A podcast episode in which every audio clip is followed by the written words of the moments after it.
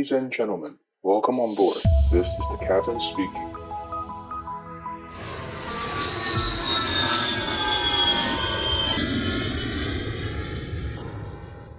Приказка в Европа тимът ръководен от Станемир Стоилов се завърна с победа след две години отсъствие от евротурнирите. Успехът срещу гръцкия Паук в първи матч от втори квалификационен кръг на Лигата на конференциите донесе радостни спомени. 大家好，欢迎收听机长广播，我是可乐教官。今天的录音时间是 保加利亚时间的七月二十二号。啊，不好意思，这一次的更新拖得比较久，超过一个礼拜了。那因为刚好前几天，呃，公司突然间就，呃，临时把我们调度，应该也不说临时调度嘛，因为我们，呃，我那个时候我跟机长来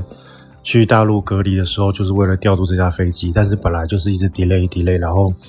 呃，突然间就说好，你们可以出发了，哈，所以就来不及帮大家做更新。那现在我人已经飞到了保加利亚，那这次真的是，啊、超级紧。我觉得我再一次体认了、体会了我们公司的这个呃省钱的这种方法，所以我觉得我们公司重新定义了这个呃联航的这个呃这个字。那大家知道联航是叫 LCC 嘛？哦，就是 Low Cost Carrier。那我觉得我们公司是 SLCC 啊，Super Low Cost Carrier 啊。那怎么样省钱呢？第一个就是。呃，啊，月我们是飞度嘛，我们没有载客人，所以我们可以直接就是飞，呃，就是基本上你可以直接一直飞一直飞啦，就是没有那些什么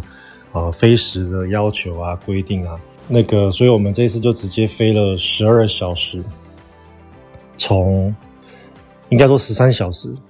从天津嘛，然后就一路往西飞。那因为上面是俄罗斯跟乌克兰没有避开，所以我们就稍微往下靠了一点路，然后再往上飞。那我们中间呃必须要加油，所以我们在呃哈萨克停了停了一下，然后就呃我们很快，因为我们加油的话，大概弄一弄大概三四十分钟，我们就马上就起飞了。那起飞之后再飞六个小时多到呃保加利亚，所以这样整个航程下来，光是飞行就飞了十三个小时。然后加上你要提早报到嘛，加上你中间的加油地停一个小时左右，所以大概弄完一天一天十五个小时，然后就把飞机飞来了。然后重点是哦，十五个小时我们公司没有帮我们订餐点，没有给餐，这个有没有够狠？那但是也还好，因为我对我们公司很了解嘛，所以我知道应该是没有公餐，所以我在起飞前就随便买了一堆的麦当劳啊什么。呃，辣辣味炸鸡翅啊，然后 chicken nugget 啊，然后在出发前又在那个航下楼里面吃了一个大麦克，反正就是一整天二十四小时就吃麦当劳，三 餐三餐全部靠麦当劳解决。呃，那个时候我们在哈萨克降落，然后加油嘛，然后地勤人员还说：“哎，你们怎么没有订餐？你们怎么没有上餐？”因为他知道我们飞很很远过来，他知道我马上又要飞很远。他说：“你们怎么没有没有订餐呢、啊？”我就说：“我就耸耸肩，我就说，呃，就是没有咯，反正我们自己有准备。”所以我觉得我们这我们公司真的是帮我重新定义了这个 LCC 联航的这个这个这个这个概念哦。已经我们已经来了哈萨克，呃，不是哈萨克，已经来了保加利亚两天了嘛，应该今天算第二天。我记得我们刚到的第一天呢、啊，然后就一落地嘛，一落地之后就听到。呃，地勤人员他们之间互相交交交谈，那那个机长就就就说，就直接跟那个地勤人说：“哎，那个刚刚我听你们讲这个语言是保加利亚话嘛？”然后那个地勤说：“啊，对啊，我们讲保加利亚话。”然后机长就说：“哎，你们这个怎么听起来很像俄语？”然后我就看到我们的地勤啊，就是帮我们代我们帮我们公司代理服务的这个地勤，他就说：“哦，没有啦，其实呃。”是鳄鱼像我们，不是我们像鳄鱼，所以鳄鱼的来源是来自于保加利亚。然后我跟机长说：“哦，是这样子。”然后我们就就就因为以前没有听过这样的说法嘛，因为应该是说以前都保加利亚对我们来说都只是一个名字，从来不知道这个国家的历史啊，或者是细节。那听他讲，我们当然就点点头，然后就感觉很认同啊。那当然，大家知道我们不可以听了一个人说一个说法，然后我们就一定要相信他嘛。所以后来回来，我就稍微查了一下，就发现，哎，好像保加利亚这个语言真的是跟俄语有一点点渊源。那当然不，并不是说它的语系有渊源，而是说，呃，保加利亚用的这个这个字啊，呃，因为大家知道俄语的字其实跟英文不一样嘛，我们 A B C D 的这个字是不一样的。那保加利亚的这个字母，它的它是俄语的渊源，它的源头，也就是说，俄语使用的字母当初的来源好像应该是来自于保加利亚，所以这个地形他讲他的讲法应该呃，在固定层面上来说，应该确实是没有错哦，就是他们是有确实有渊渊源的。然后的来源就是来自于呃保加利亚这一个区域。那这一次昨天跟带了机长去就是市区绕一绕嘛。那我们因为我们估计还要待好几天，等我们公司帮我们订呃新的机票回回到亚洲区。那因为回程机票现在非常贵，所以公司还在到处去瞧，看看怎么样弄到一个便宜的机票让我们回去。那这个这一部分也是。重新定义了我对这个 low cost carrier 的定义，因为通常那种，比如比如说那种 major airline 啊，比如说像大公司啊，新航啊、国泰啊，如果你帮公司飞多晚飞机，基本上应该都是帮你们帮飞行员订，比如头等舱，然后马上就是可以让你们很舒服，比如说第二天或第三天就让你们直接回到你的 home base。那我们公司就是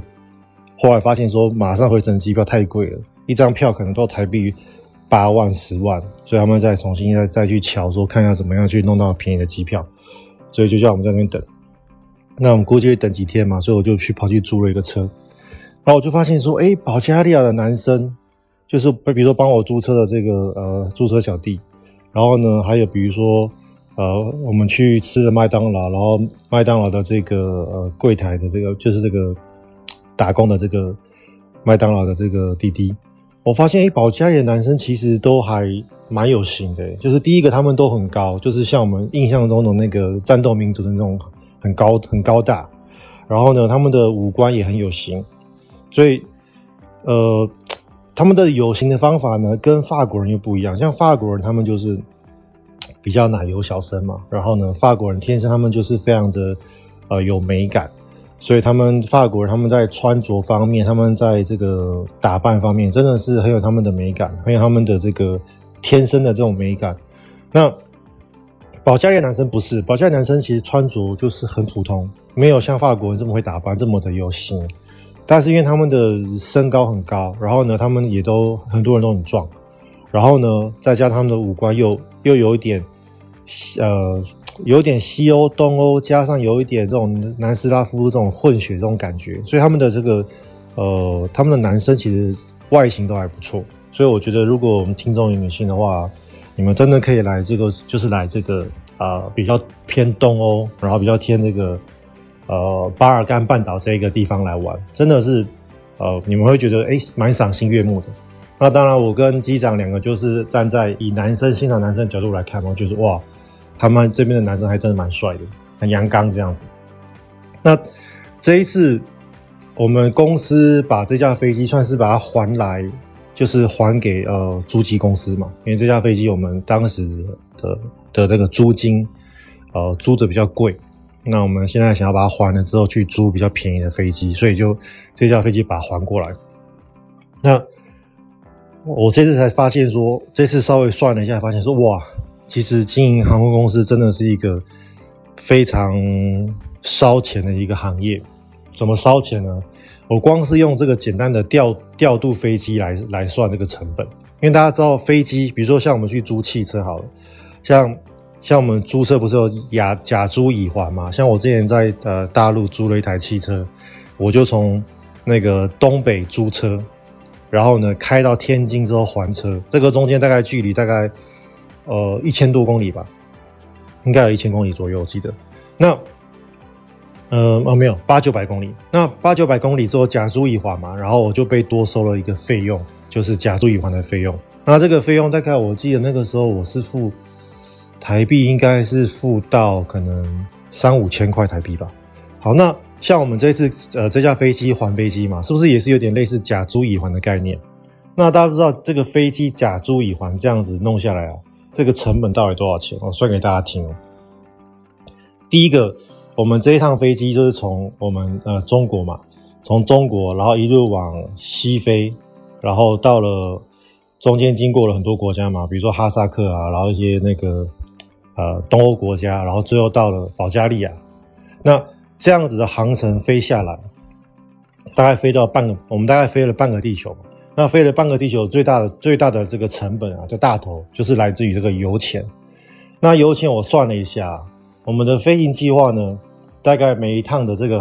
所使用到这个汽油呢，大概是每一趟大概是要花掉十三点五公吨的汽呃航空煤油。那这个航空煤油它的其实它的价格跟它的这个材质比较不像我们的，比如说九八或者是九五，它比较像是我们的那个柴油。哦，大家所以可以就把它想象是一个超级柴油的概念，所以，呃，我们每一趟，我们刚我们总共加了两次油嘛，所以我们每一趟是花了大概十三点五吨到十四吨的这个呃高级柴油，那所以就是那因为这个十四公吨的这个柴油啊，十三点五公吨柴油，它是用公用公斤用重量计算嘛，用吨来计算，所以我们要把它换算成公升，因为当初。加油公司在加进我们飞机的这个算钱的这个单位是公升嘛？那我们知道这个呃，从重量换回公升，它的比重大概是零点七八，所以我们就把呃十三点五吨先乘以二，然后呢再除以零点七八，所以这样换算起来呢，它就是就是它的公升数。然后呢，我们大概算现在的油价，比如说我们现在超超级柴油可能大概一公升二十三块左右嘛。所以我们再乘以二十三块，所以这样得出来大概是差不多八十万台币左右的成本。所以光是我们这一趟的油钱就花了台币八十万哦。所以这个甲租乙还，光是油钱就是八十万。然后呢，另外我们飞每经过一个国家，就会因为大家知道我们经过每一个国家，那个这个国家的领空是属于那个国家的，算是领领土嘛，算是一个他们国家的财产，所以。我们经过每一个国家，大概是要差不多花台币一万块的这个呃过路费，呵呵，因为人家的此路是我开嘛，所以要过路的话要留下买路财，所以其实航空也是一样。那像我们台湾，我会我会 work out 这一万块，是因为我们台湾之前我就有问过航管，我们台湾的航管，人家经过我们台湾上空，一架飞机是给一万台币。所以我就是用每个国家都差不多跟我们说差不多一万台币这个数字来算，那我们大概经过了差不多十个国家左右嘛，就大概十万台币。然后呢，我们还要降落在哈萨克，对不对？降落哈萨克，然后要加油，所以这个降落也要钱。我们然后我们停靠到那个空桥，然后呢，这个也要钱，机场要收费，国家要收费。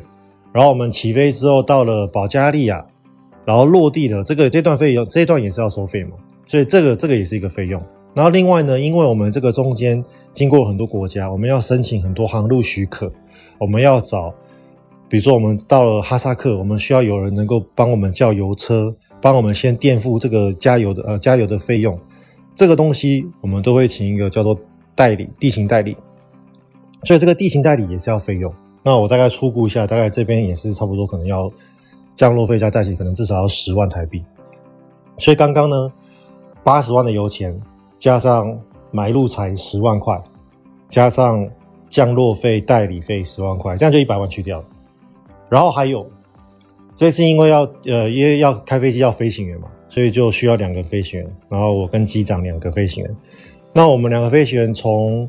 呃为了要加为了要调这架飞机，所以我们是不是要提早到中国去隔离？那这个隔离是不是要付我们薪水？好，那我们出关了之后，等这个调度这架飞机，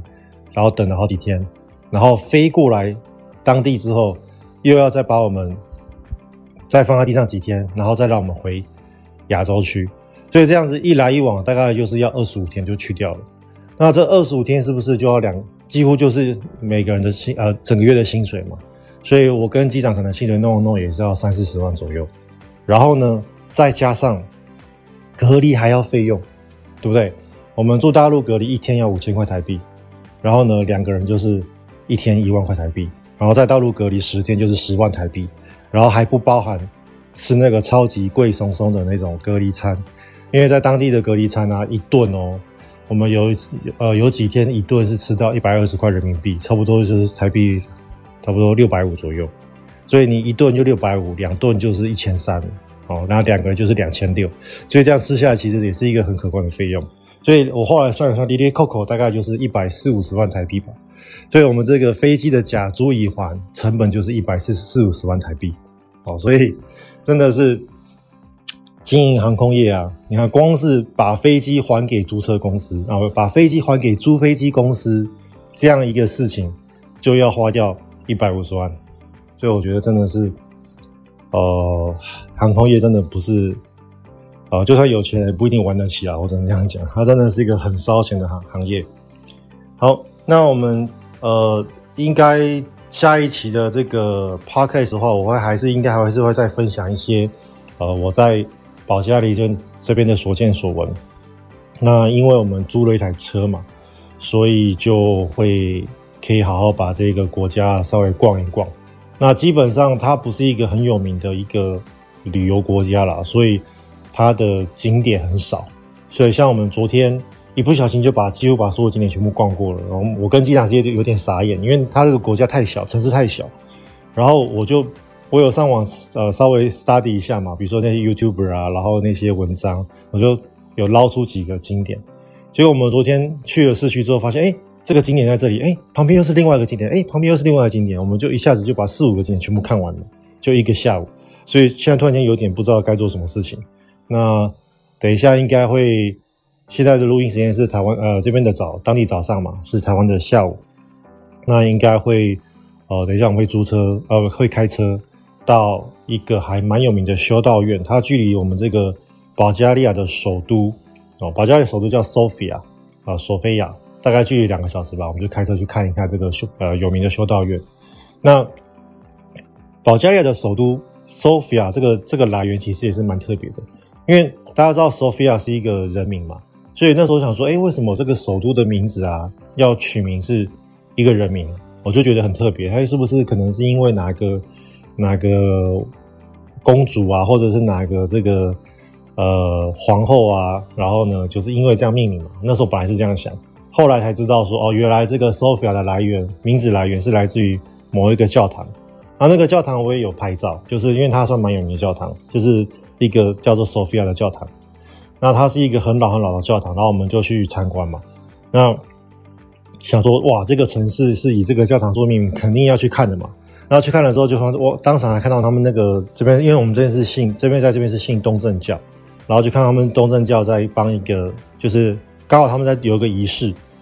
然后他们是帮那个小 baby 在做呃寿喜，所以我还拍了拍了一个那个寿喜的那个。呃，影片。那我觉得，呃，在就是当飞行员这个职业的一个，呃，你可以说是一个好处吗？或者是他的生活的一个风格，就是因为我们常在世界各国飞来飞去。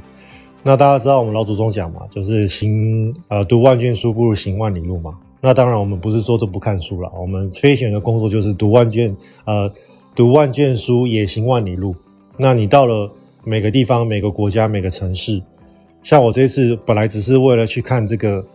这个首都命名的来源 ——Sophia 这一个教堂，结果我走进去之后呢，感受到那种氛围，然后看到诶东正教的人当场在那边帮一个 baby 受洗。以前看受喜都只有看好莱坞电影啊，有这个受喜的这种一两秒的画面嘛。那我这次是在旁边旁观了整个过程，然后那个 baby 还因为。就是很很肚烂，一直被人家弄嘛，弄弄头弄什么，然后就一直大哭，所以就是就是那种文化冲击，其实对对我来说，我觉得是还蛮大的。但是我也是，呃，就是怎么讲，从中间学习到了很多不同的文化的这种呃差异，哦，然后就是对对我自己啊，就是我觉得就是说我在看到不同的文化的这个生活模式。然后呢，他们的每一个宗教，像大家知道，我有很多机长是那个呃穆斯林嘛，就是我们的回回教。那跟跟回教相处，跟东正教的这个相处，然后跟我们台湾也有的基督教啊、天主教这些不同的文化、不同的宗教相处下来，然后你会对自己对自己的这个做人处事，你会有一些感受，会有一些改变的。那我觉得这个真的是。呃，当飞行员的一些潜在的好处，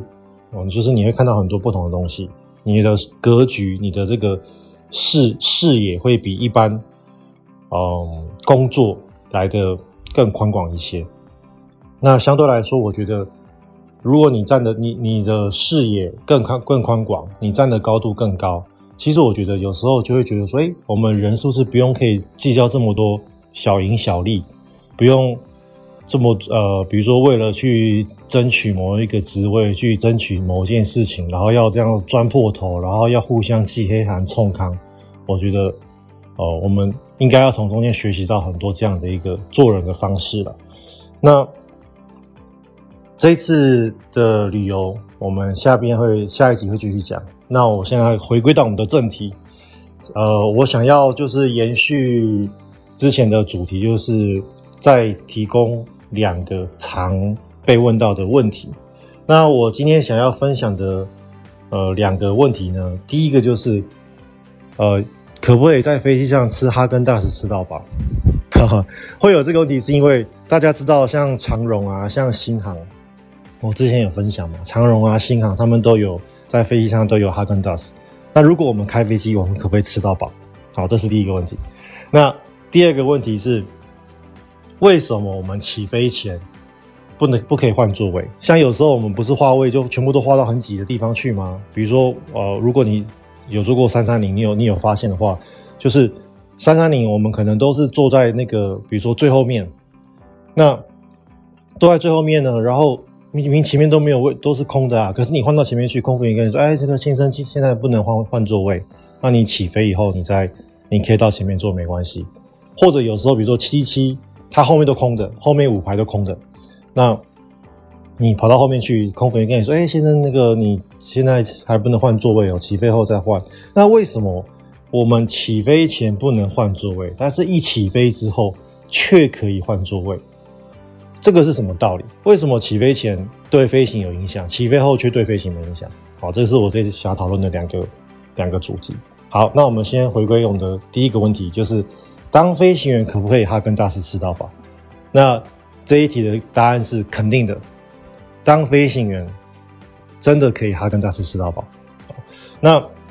是原因是这样子，因为像呃啊，当然我这个哈根达斯吃到饱是肯定是你们要在有哈根达斯的航空公司上班才有了。比如说你是呃长荣的飞行员啊，哦华航我好像没有吃过哈，没有吃过哈根达斯，所以我相信华航是没有。那像新航也有。那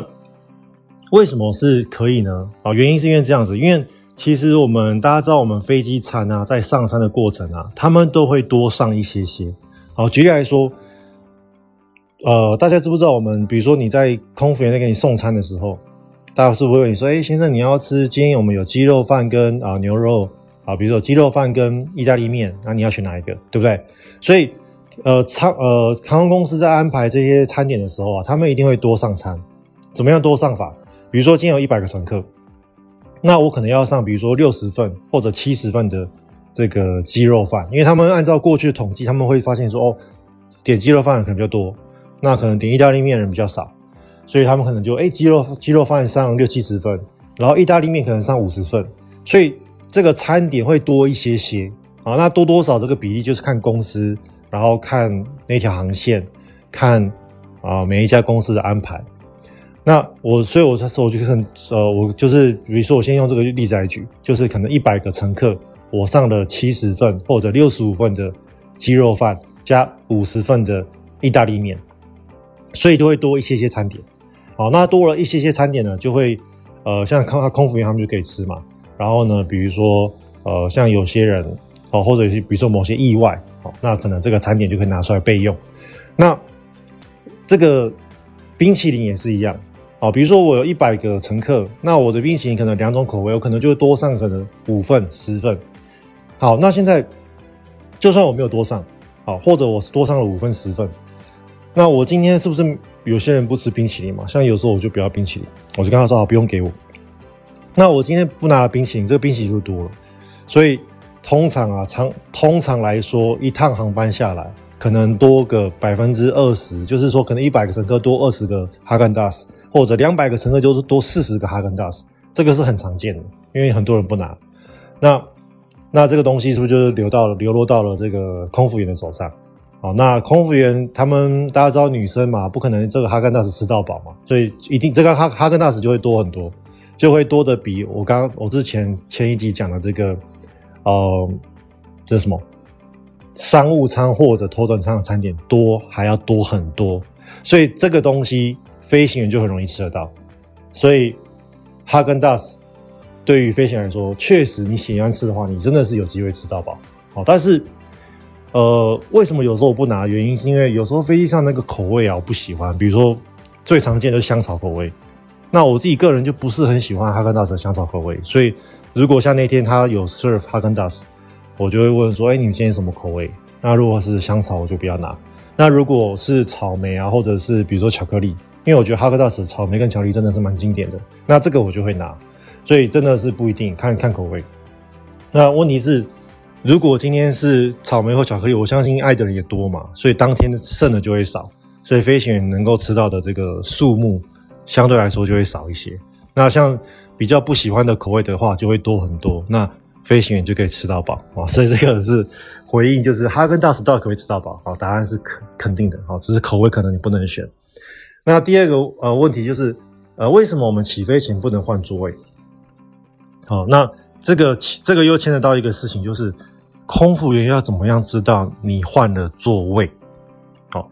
那其实我们飞机是这样子，呃，起飞前不不能换座位，原因是因为我们在起飞的过程中啊。呃，飞机的载重平衡对我们飞行是操控是很重要的，因为我们大家知道，其实飞机的呃控制爬升跟下降的这个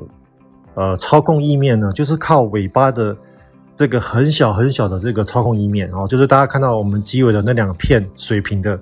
这个呃操控操控呃操控翼面。那其实飞机这么大来说，用这么两个小这么小这这么两个小小小的这个操控翼面来说，它其实能够控制的这个范围是有限的。所以，我们飞机在地上装载重平衡的时候呢，我们需要做计算。哦，然后做完了计算之后，飞行员认为说，哦，这个是在一个就是原厂设计的范围内，我们是可以操控飞机的，我们就会呃告诉。地面人员说：“好，你这样装载是 OK 的。那那因为其实大家知道，航空公司其实操作这个飞机操作都很久，很有经验嘛。像我自己在飞空中巴士三二零系列的飞机，像我自己就知道，比如说我今天如果是飞的 A 三二一的系列的飞机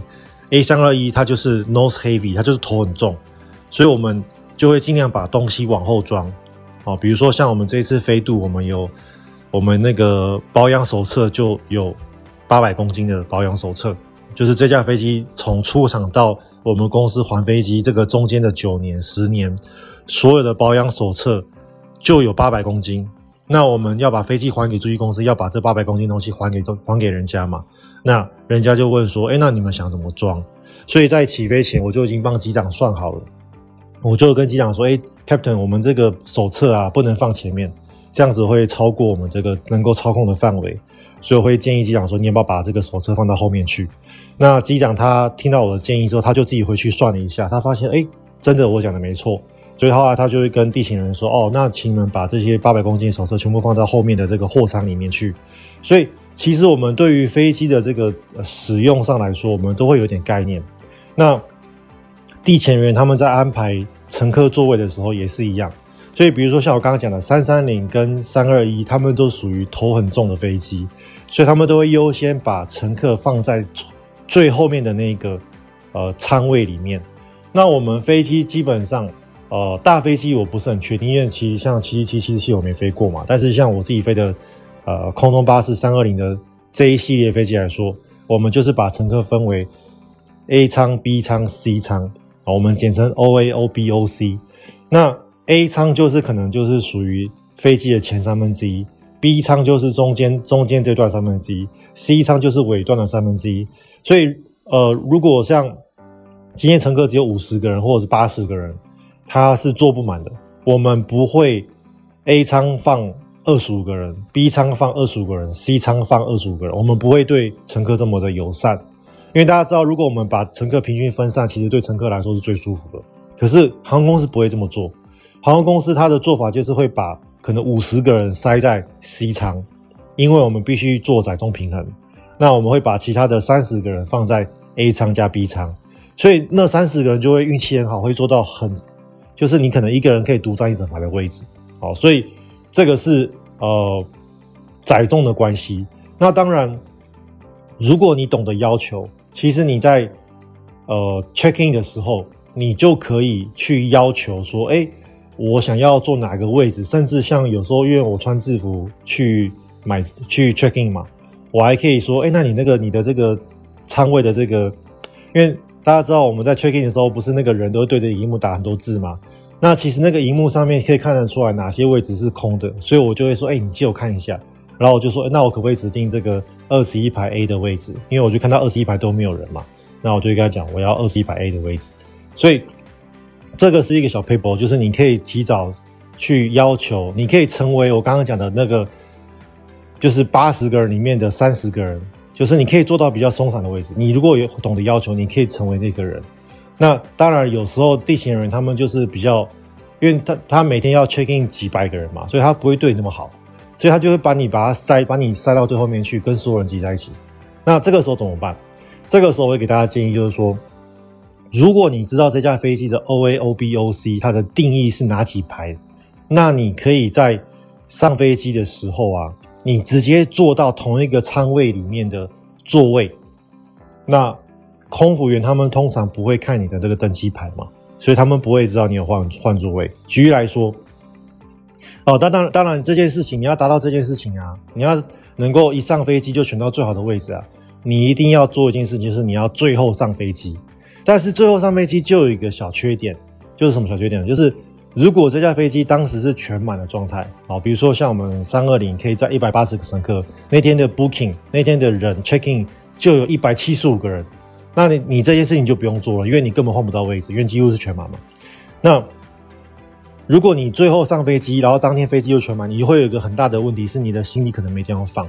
啊，尤其像我们都拎着飞行箱上飞机嘛，那飞行箱本身是有点有点体积的。那所有的人都把 overhead overhead cabin 的那个呃，就是我们那个上面的那个行李箱全部放满了，你就发现说，我靠，没地方放，然后你可能就要放到很远的位置去。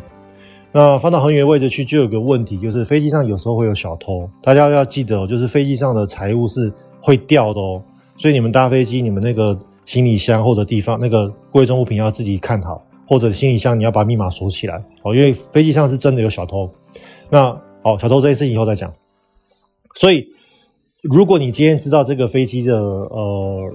就是比如说你这个经济舱的人很满，那我刚刚讲的事情你也不用做了，你就直接就直接早点上飞机好了，可以把自己行行李先放好。那假设你今天知道说，比如说我今天坐三三零，然后我的